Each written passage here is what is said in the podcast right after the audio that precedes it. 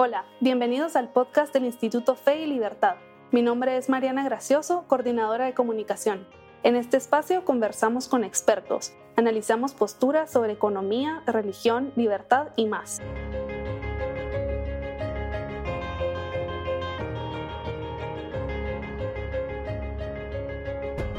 Bienvenidos a un nuevo episodio del podcast Fe y Libertad. Hoy nos acompaña Miguel Coronda, él es filósofo catedrático universitario, amante de la lectura y miembro del Instituto Fe y Libertad. Bienvenido Miguel al podcast y muchas gracias por acompañarnos para conversar sobre si es Luis y más específicamente sobre el poder que tienen las historias en nuestras vidas. Bienvenido. Muchas gracias Mariana por estar de nuevo. Ya teníamos rato de no tener una conversación así, pero qué bueno que volvamos de nuevo a, a poderla tener. Sí, ya lo extrañábamos. Y el tema de este podcast surgió porque hace unos días estábamos platicando sobre todas las facetas que tiene el trabajo de C.S. Lewis em, y cómo se puede utilizar para explicar distintos temas. Y entre ellos, usted eh, mencionó y me explicó el enfoque de Lewis eh, que él tiene sobre la imaginación y las historias y cómo estas eh, nos hacen generar una historia personal que, que queremos vivir. ¿Nos podría contar un poco más de esto? Sí, eh, la conversación surgía porque yo le comentaba a Mariana que yo actualmente estoy leyendo a un autor que se llama George MacDonald. Y este, eh, este autor influyó mucho eh, en J.R.R. Tolkien, en Chesterton y en Lewis.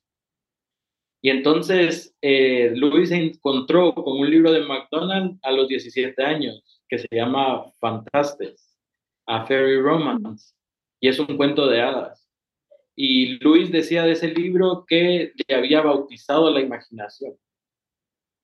Y luego Chesterton eh, también lee a George MacDonald y además de leer Fantastes, él también habla mucho de la princesa y los trasgos y la princesa y Kurdi, que son otros libros eh, que pudiéramos decirles actualmente infantiles. Pero eh, tienen una connotación esos, eh, esos tres libros muy profunda.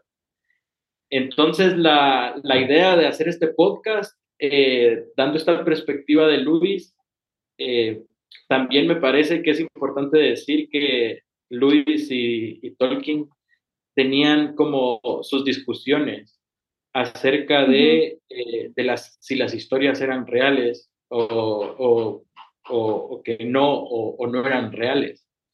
Y entonces eh, Tolkien eh, era totalmente partidario que eh, las historias, las historias sí son reales. vamos, dentro de la conversación yo creo que va a haber un momento en que vamos a hablar de este tema, de si eran reales o no eran reales.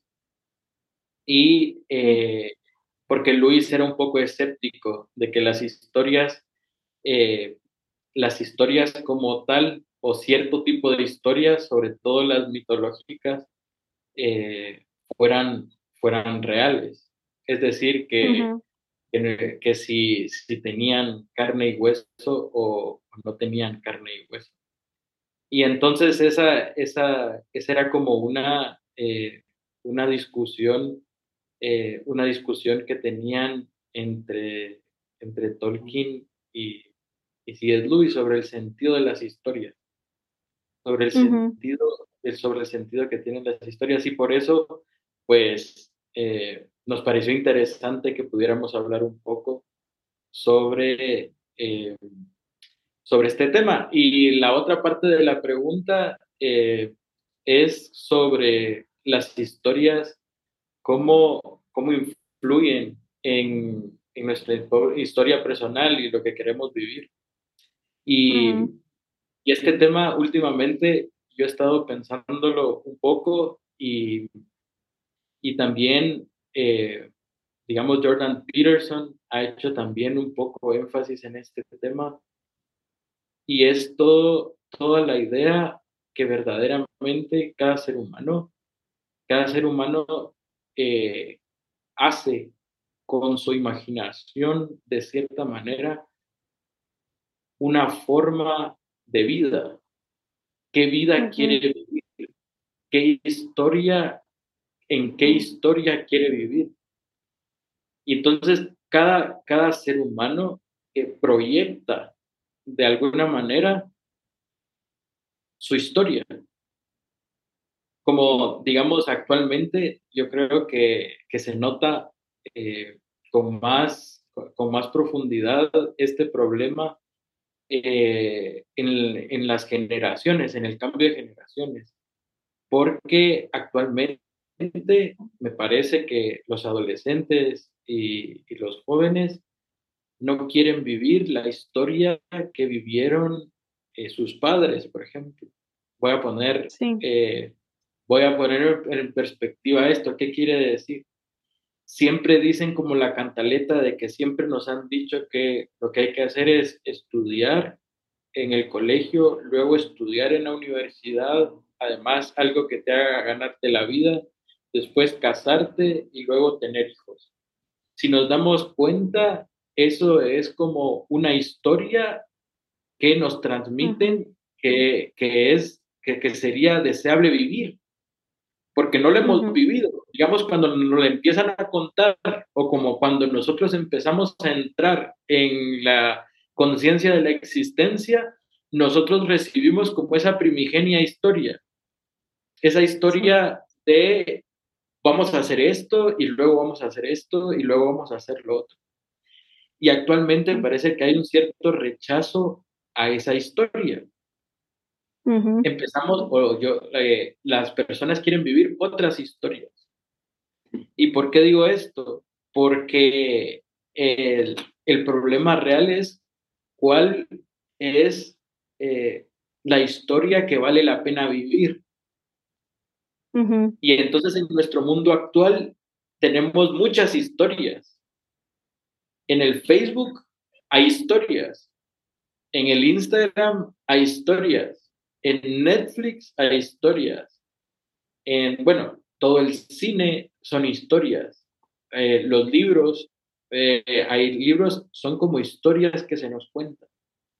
Y entonces de toda esa dieta, que así lo podemos decir, eh, toda esa dieta narrativa que nosotros vamos adquiriendo con el tiempo, va logrando en que nosotros tengamos como un, digámoslo de alguna manera, un, amplio repertorio de historias de las cuales podemos elegir cuál vivir y cuál no. Y esto es como una intuición que yo tengo a las historias que no queremos vivir. Las personas actualmente les llaman imposiciones. Sí, y justamente, bueno, ayer que cuando estábamos platicando eh, sobre este tema, hablábamos primero de, del impacto que tienen las historias, ¿verdad? Que es lo que usted estaba diciendo ahorita, que al final uno, uno podría creer que no importa, pues que a lo mejor no, no, no hace tanto, no tiene tanto impacto esa dieta que usted dice, que al final si yo paso seis horas de mi vida eh, viendo redes sociales, no va a tener un impacto real en lo que yo quiero para mí y para mi vida. Pero evidentemente, evidentemente sí. Y, le quería preguntar, porque usted es catedrático universitario y también da clases en colegios, ¿cuáles son las historias que usted ve que se están consumiendo más en la juventud? ¿De, dónde vienen? Y, si a lo mejor también es nuestra culpa o tal vez nuestra responsabilidad eh, crear historias que sean más atractivas o encontrar formas de presentar una historia que valga la pena de una forma más atractiva. Sí, eh, actualmente, bueno, si, si hablamos de la juventud, bueno, yo le puedo hablar más que en la juventud en general de las personas con que habitualmente eh, me relaciono. Y una manera de enfocar el tema de las historias más amplio pudiera comenzar desde los videojuegos los videojuegos son historias en las que el personaje se mete. ¿Verdad? Son, de cierta manera, la realidad virtual es una manera de vivir cierta historia. Y entonces actualmente eh, esa parte eh, tiene un auge muy grande. Digamos, eh, los videojuegos. qué historias se cuentan en los videojuegos. No quiero mencionar ninguno porque tampoco quisiera como empezar a, a satanizar algunos y exaltar los otros. Pero solo voy a decir primero como el, el, amplio panorama de historias y después ya voy resolviendo o tratando de, de acercarme más a una especie de respuesta. Pero la siguiente cosa que son las canciones que escuchamos, son historias. Agarramos eh, a los panchos y nos cuentan eh, eh, ciertas historias. Agarramos a o narraciones, agarramos a, a, Daddy Yankee y nos cuenta ciertas historias y agarramos a, a, los distintos artistas y entonces también la dieta auditiva es que nosotros vamos viviendo ciertas historias. También está actualmente la, la, la dieta visual que es amplia porque tenemos eh, Amazon Prime, eh, Disney Channel, eh, Netflix, y cada, cada uno nos presenta muchas historias. Y actualmente hay ciertas historias que están cobrando mucha fama, ¿verdad? Actualmente hay una historia en Netflix de un asesino en serie, sin mencionar el nombre, ya creo que todo se les vino a la cabeza. Ya sabemos quién es. Sí, entonces ya tiene un rating tal que sorprende. Por ejemplo, la Betty la Fea, que aquí en nuestros países, bueno, yo no la he visto, pero aquí tiene un mucho rating, es una historia. Y entonces nos damos cuenta que eh, hay muchas historias. Ahora, ¿cuáles consumen o, o qué están consumiendo la juventud? y voy a ponerlo, voy a poner un poco más dramático y perdón que lo saque aquí. La pornografía, dentro de la pornografía no solo hay escenas, sino que hay historias. Y entonces, eh, verdaderamente, eso también impacta y muchísimo, porque es una manera de vivir lo que transmite, es una narrativa.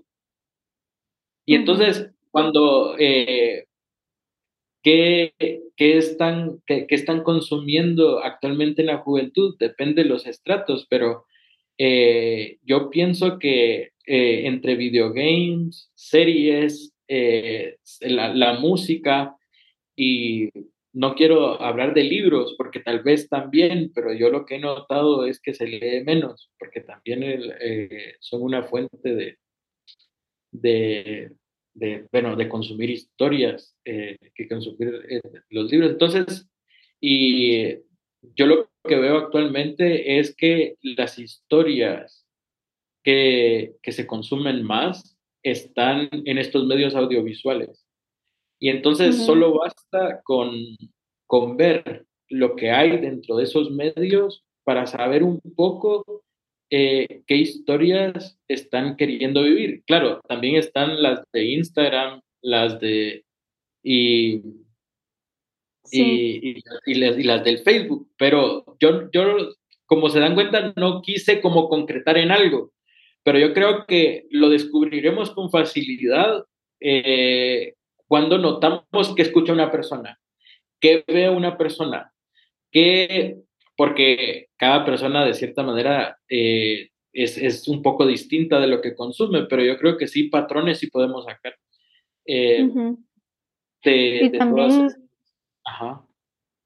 Y también creo que, creo que es algo en que usted seguramente estará de acuerdo, que no es que los videojuegos sean malos, ni la música sea mala, ni, ni los, estos medios audiovisuales, pero que sí tenemos que prestar atención a cuál es la historia que nos están vendiendo y si nosotros la estamos comprando si la estamos convirtiendo en la historia que queremos vivir.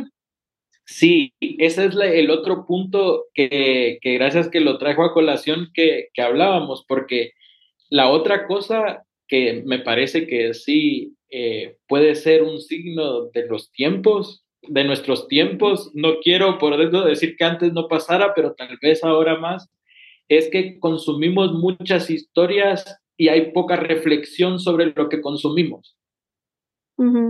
Entonces, ¿qué sucede con eso?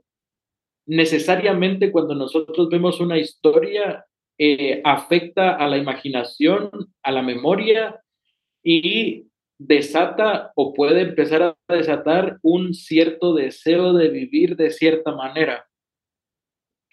Entonces, ¿qué pasa? Nosotros podemos consumir mucho de algo y, y puede ser que el consumir mucho de algo pueda hacernos desear vivir una historia tal y como lo que hemos consumido.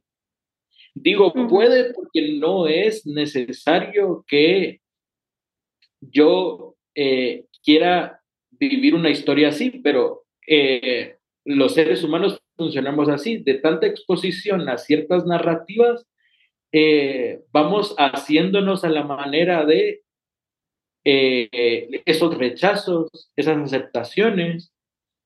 Sí. Y nos vamos identificando, y esta es la, la otra palabra, nos vamos identificando más con cierto tipo de aceptaciones y rechazos que con otros. Y por eso, eh, digamos, voy a poner un ejemplo de, de, toda esta situación. Cuando uno agarra un libro, voy a, voy a poner eh, un, un, nombre de un libro que acabo de terminar de leer que se llama Los Fuegos de Otoño, de Irene Nemirovsky. Ese libro lo que narra eh, o lo que trata de narrar es lo que sucedió en Francia eh, antes de la Primera Guerra Mundial, durante la, eh, digamos, el periodo de entreguerras y la Segunda Guerra Mundial. Y ahí narra cómo, cómo un personaje comenzó a cambiar poco a poco la vida que quería vivir la aventura vital, o sea, su narración. O sea, ¿qué es lo que quería vivir a partir de ciertas experiencias? De ver la vida de otras personas. Y en este caso, quiero poner el ejemplo concreto de que él se fue a la guerra, a la Primera Guerra Mundial, este personaje en cuestión, con deseos heroicos.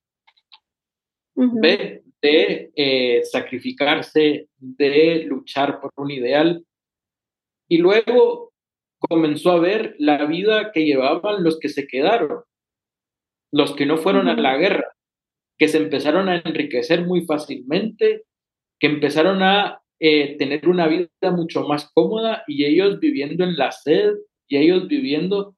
Y entonces uno automáticamente compara las dos historias y se pregunta, o a veces se lo pregunta conscientemente, o a veces no, pero empieza a querer vivir otra historia, otra vida. Y entonces, solo cuando uno lee ese libro, uno, como, como ser humano que también está viviendo una historia, la autora también se encarga como de poner los contrastes y como de rechazar ciertas cosas y aceptar otras la autora en el fondo, en el fondo, rechaza la forma de vida que adoptó este personaje que se fue a la guerra a luchar y luego paró, pues viviendo exactamente eh, del fraude, ganando mucho dinero, eh, engañando a su señora, precisamente porque él quiso vivir una vida que él empezó a notar que llevaban personas que no se estaban sacrificando.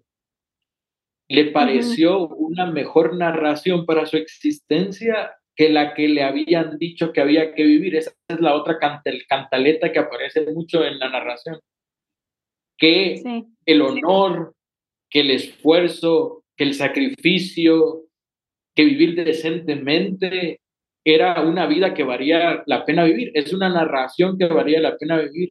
Él al final eh, se da cuenta que de cierta manera tal vez sí vale la pena vivir esa vida, pero después de haber experimentado otra narración, digamos, otra, otra manera. Y entonces, ¿por qué pongo este ejemplo? Porque yo pienso que esto puede servir para tratar de ejemplificar lo que estoy tratando de transmitir o lo que estamos tratando de hablar que verdaderamente nosotros como seres humanos siempre queremos vivir una historia y además queremos vivir una buena historia, pero eh, la dieta narrativa hace que nosotros podamos empezar a desear otras historias que nos presentan como deseables. y, esto, es, esto es lo que estamos viviendo aquí. Y ahorita que usted mencionaba este personaje que, que quería, bueno, que estaba pensando, ¿verdad? En qué tipo de vida quería vivir, em, se me vino a la mente una de las historias más conocidas en la historia humana, que es la de Jesús, la de Cristo.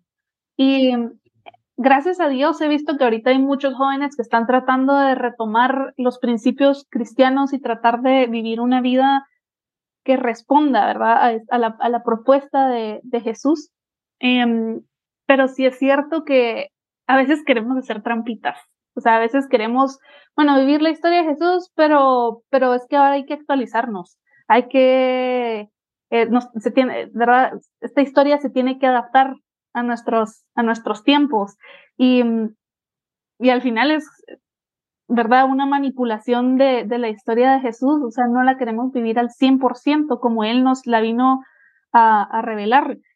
¿Por qué cree que, que es esto? O sea, ¿por qué no nos sentimos inmediatamente atraídos por la vida de Cristo que, que sabemos que nos va a traer bienestar, que nos hace verdaderamente libres y que también nos, nos va a llevar a, nuestra salvación, ¿verdad? Nosotros como cristianos creemos en esa trascendencia y necesitamos de Cristo para alcanzarla, entonces, ¿por qué no, no la aceptamos con, con facilidad? ¿Por qué hay tanta resistencia? Bueno, mire, eh, esa, esa pregunta es interesantísima y además eh, bastante profunda, pero entonces yo quisiera comenzar para hacer un esbozo de respuesta pues diciendo eh, una cosa que me parece que puede dar luz luego a todo lo demás. Y es que, primero, eh, las historias también nos, nos manifiestan una manera de entender el mundo. Actualmente, la visión del mundo que tenemos es totalmente materialista. ¿A qué me quiero decir con materialista? No me estoy refiriendo exactamente ahora a vivir del consumo. No quiero que se entienda con materialismo ahora, en este momento, vivir del consumo, sino materialista en el sentido que le hemos quitado la segunda, vamos a hablar de segunda dimensión como para manifestar algo, pero la segunda dimensión que es la vida del espíritu. Entonces, ¿qué, eh, eh, esto, ¿por qué digo esto? Porque la historia, la historia de Jesús, la historia de, nuestro Señor, lo que, lo que tiene primero es que es, primero, una historia que no es materialista en el sentido que acabo de hablar. Es una historia eh, sobre todo eh, espiritual, porque los seres humanos somos eh, espíritus en el tiempo, ¿verdad? Somos espaciotemporales, pero tenemos, tenemos espíritu. Y entonces también pudiera ayudar para entender luego la respuesta que voy a, que, que voy a decir, es las palabras de Benedicto XVI, que decía que Jesucristo es el que le muestra al hombre su verdadero ser. Podemos entenderlo así, voy a animarme a decir, es el que nos enseña a vivir la historia que tenemos que vivir porque conoce profundamente nuestra realidad. Entonces, partiendo, partiendo de ese punto, ¿qué es lo que pasa?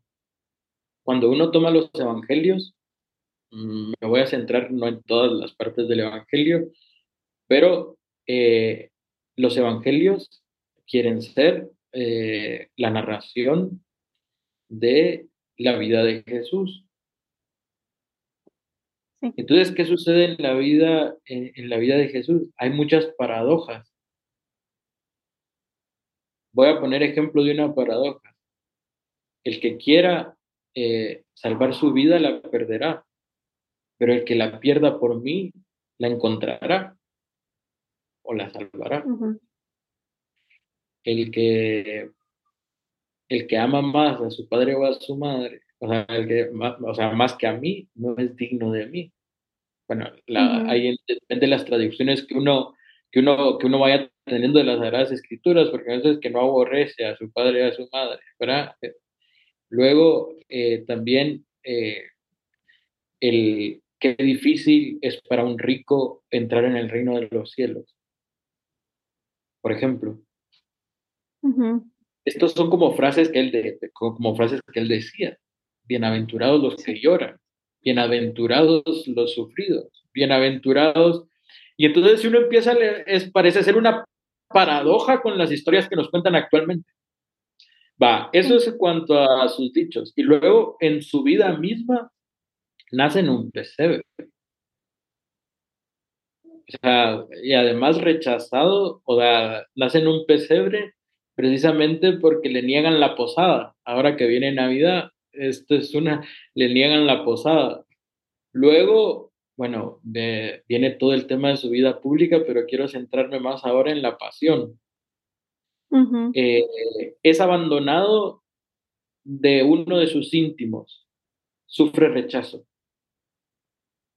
Luego, eh, bueno, le flagelan. Luego le hacen cargar una cruz, le crucifican, eh, los de su pueblo lo rechazan. Y entonces uno, si vamos siguiendo el hilo de la conversación que tenemos, si uno se mete dentro de la historia como un personaje más, hay muchas paradojas que tiene resolver íntimamente, porque las historias que he consumido lo que actualmente depende de las historias, por eso no quiero generalizar a todas las personas, pero depende de las historias o las que actualmente se están diciendo es un rechazo del sufrimiento. Y entonces esta historia lo que nos cuenta es el que nos carga su cruz y me sigue, ¿verdad? Y entonces uno dice, yo, tengo que abrazar el sufrimiento y me están diciendo las otras historias que lo que tengo que, que hacer es evadirlo de cualquier manera de mi vida. Sí. Lo que me están diciendo es que la disposición que tengo que tener con mi enemigo es perdonarlo. Y actualmente en muchas historias lo que me está diciendo es eliminarlo.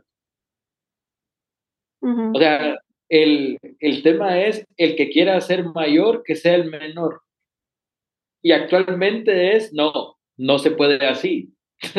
Tenés que verdaderamente ser el mayor. Y entonces empiezan a dar todas estas paradojas. Y yo pienso que el problema, el problema que se nos presenta es, bueno, pero este problema no es tan actual. O sea, siempre, inclusive a nosotros, cuando nos enfrentamos a la, a la vida de Cristo, la pregunta es, ¿verdaderamente quisiera vivir esa vida? Y lo que, por eso empecé con lo que acabo de decir al inicio, si nosotros eh, agarramos las palabras de Benedicto XVI, es casi que si no vives esta vida, es que nunca encontrarás quién es tu verdadero ser, porque Él es el que le muestra al hombre su ser verdadero. Y, entonces es, ah, sí. perdón, perdón. Em, es que estaba pensando ahorita que lo escuchaba, que sí, que al final resulta contradictorio, tal vez, la, la vida de Jesús con, con, todas las historias, no todas, pero muchas de las historias que nos rodean, que, que buscan vendernos pues, la felicidad en, en un clic, ¿verdad? Por, ponerlo de, cierto modo, eh, y, que la vida de Jesús es, para vivir su vida requiere tiempo para empezar, ¿verdad? Y una entrega total, continua y que se debe renovar constantemente, y eso requiere esfuerzo. Pero estaba pensando que a lo mejor consumir historias que nos recuerden que vale la pena seguir a Cristo y vivir su vida, su historia, eh, también nos puede facilitar, pues, es, verás, seguirlo. Y, y, eso me lleva a regresar, a regresar a Luis y a su trabajo. Em, y le quería preguntar cómo él utilizó o si tiene en mente, bueno, yo creo que la mayoría de sus obras son eh, una herramienta que nos pueden acercar a Cristo, pero no sé si quiere hacer comentar alguna en específico o ¿verdad? Responder cómo Luis utilizó su trabajo para crear historias que nos faciliten entrar a la historia de la salvación de, la persona humana. Sí, yo creo que, bueno, la más conocida, y yo creo que todos por el cine o por la, por, por, la letra, es, es Narnia. Y él la hizo explícitamente para, con esos fines, ¿verdad? Mostrar de cierta manera eh, la historia de la salvación, de, digamos, no de una manera fácil, pero sí precisamente sirviéndose como de esto de, eh, de, de, hacer una narración que pudiera ayudar a entender los entresijos.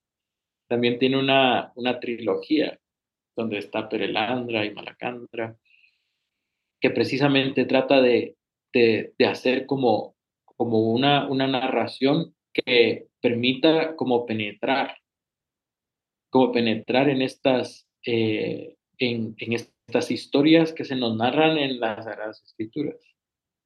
Y así eh, poder tener un mejor entendimiento, yo le diría, de las paradojas. Porque, digamos, pudiéramos, eh, la paradoja es como precisamente una, una aparente contradicción. Y es una aparente contradicción porque en el lenguaje común, si a uno le dicen, por ejemplo, para ser feliz hay que sufrir, parece ser que la primera cosa del sentido, bueno, más que del sentido común, la primera impresión es, eh, voy a decir, ¿qué?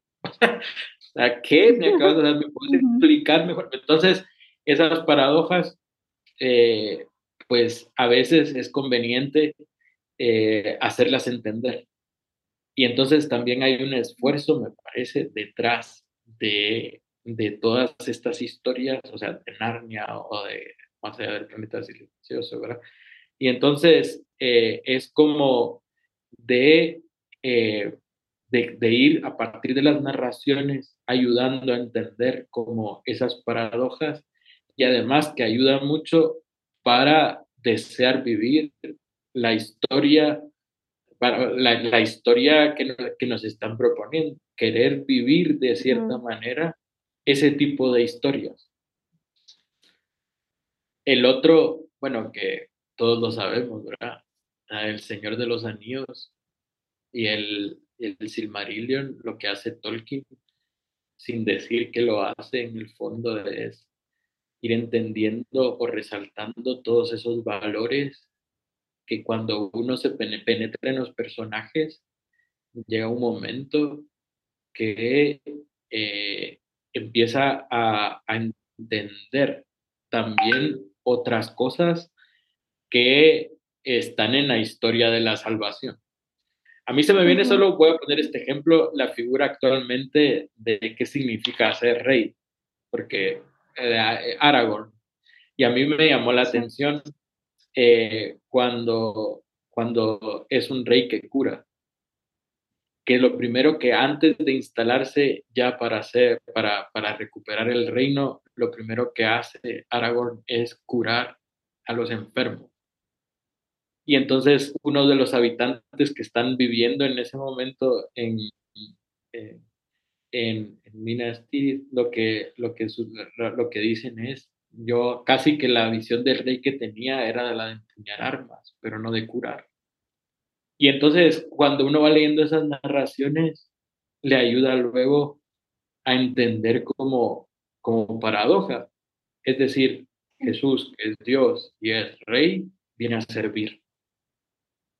Si uno ve la figura de Aragorn, en entendida un poco así, o sea, es como mi interpretación, luego a uno le ayuda a entender la otra cosa. Bien, entonces, sí. No, que le iba a decir que, que, que podríamos seguir hablando y, y, hacer seis partes de este podcast, porque es muy interesante y creo que el tema da para, para bastante, pero nos estamos quedando sin tiempo. Entonces, eh, teníamos una pregunta más eh, que podríamos responder en un minuto, si es posible porque es una pregunta difícil. Em, estas historias que nos inspiran, tienen que ser necesariamente históricas, es decir, deben necesariamente responder a un contexto del tiempo y del espacio. Pues mire, la respuesta sencilla es no.